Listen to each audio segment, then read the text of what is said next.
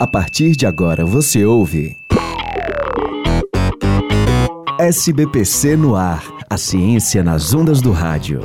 Realização: Sociedade Brasileira para o Progresso da Ciência e Universitária FM. Edição: Caio Mota. Produção e apresentação: Carolina Real.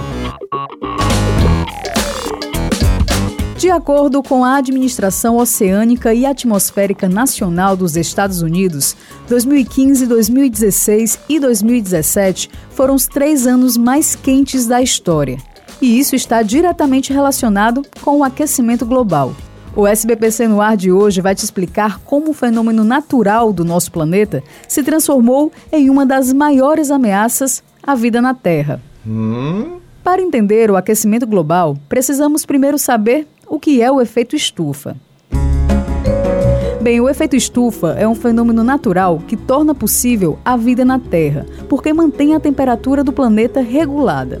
Ele funciona da seguinte forma: os raios solares chegam na Terra e são refletidos pela superfície do planeta, invertendo seu movimento e indo de volta para o espaço. Alguns deles ficam barrados por gases presentes na atmosfera, e esses raios solares não conseguem sair do planeta o que deixa então a Terra aquecida.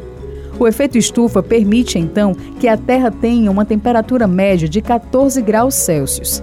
Se ele não existisse, o planeta seria gelado demais para que qualquer ser vivo pudesse existir. No entanto, a emissão em excesso de dióxido de carbono, o famoso CO2, agravou o efeito estufa, transformando-o no aquecimento global. E quem nos explica o que é o CO2, como ele é gerado e como contribui para potencializar o efeito estufa é o professor do Departamento de Geografia da UFC, Jeová Meirelles. Dióxido de carbono é um gás, é o gás carbônico, que é, promove, é, é o ator principal, vamos dizer assim, no aquecimento global. E ele é uma função é, do excesso de emissões a partir da queima de combustíveis fósseis e do desmatamento. E ele tem uma propriedade muito especial, que é de reter calor. Então, os raios solares que partem do Sol, quando chegam na superfície do nosso planeta, eles refletem. E ao serem é, refletidos, encontram é, esse excesso de dióxido de carbono. E esta propriedade de reter o calor é, inclusive, maior do que aquelas é, pro, propriedades relacionadas, por exemplo, com é, os vulcões, com os, os, ciclos solares. A emissão excessiva de CO2 começou a ser um problema com a Revolução Industrial no século XVIII. Com o surgimento de fábricas e indústrias que queimam combustíveis fósseis, como o carvão, os níveis de CO2 também começaram a crescer. O gás carbônico em excesso na atmosfera faz com que mais raios solares do que o necessário fiquem presos no nosso planeta, deixando ele mais quente que o ideal. Isso é o aquecimento global.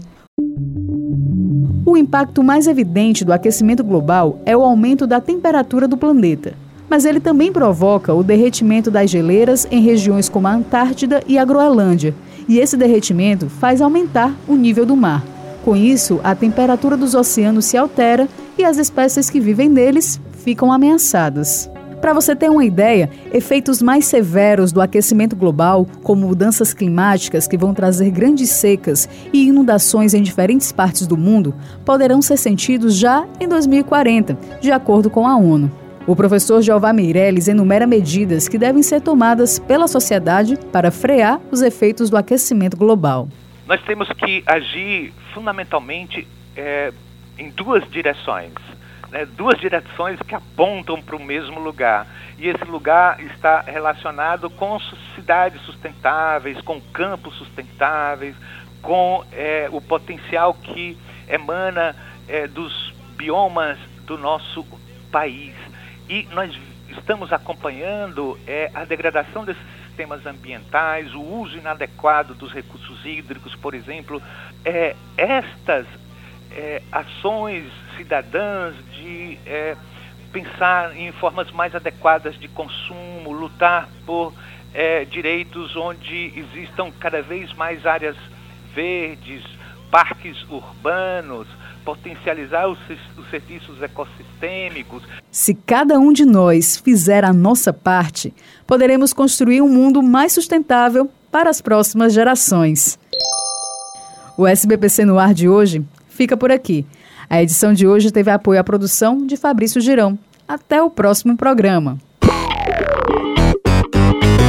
Você ouviu SBPC no ar, a ciência nas ondas do rádio. Realização: Sociedade Brasileira para o Progresso da Ciência e Universitária FM. Edição: Caio Mota. Produção e apresentação: Carolina Real.